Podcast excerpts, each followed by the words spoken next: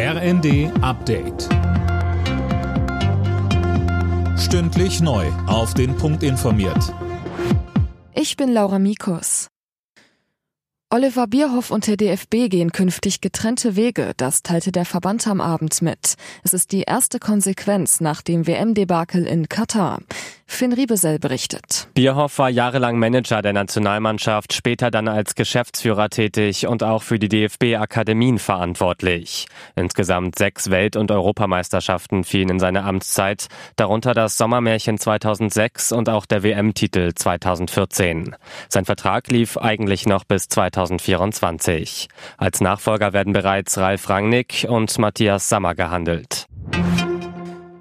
Eines der in Illerkirchberg bei Ulm angegriffenen Mädchen ist tot. Die 14-Jährige starb an ihren schweren Verletzungen.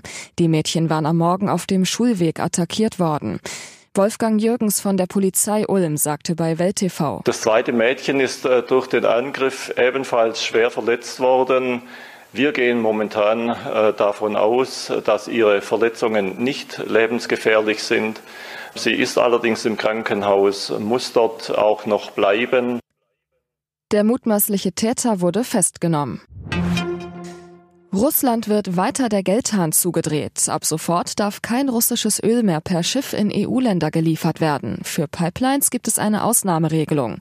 Außerdem tritt ein Preisdeckel für russisches Öl in Kraft. Knapp drei Wochen nach ihrem Start ist die unbemannte Weltraumkapsel Orion auf dem Rückweg zur Erde. Sie hat sich dem Mond bis auf 130 Kilometer genähert und mehrere Manöver getestet. Die sollen dann eingesetzt werden, wenn die NASA mit späteren Artemis-Missionen wieder Menschen zum Mond schickt. Bei der Fußball-WM ist Brasilien souverän ins Viertelfinale eingezogen. Die Seleção gewann am Abend mit 4 zu 1 gegen Südkorea. Zuvor bezwang Vize-Weltmeister Kroatien Japan im Elfmeterschießen. Alle Nachrichten auf rnd.de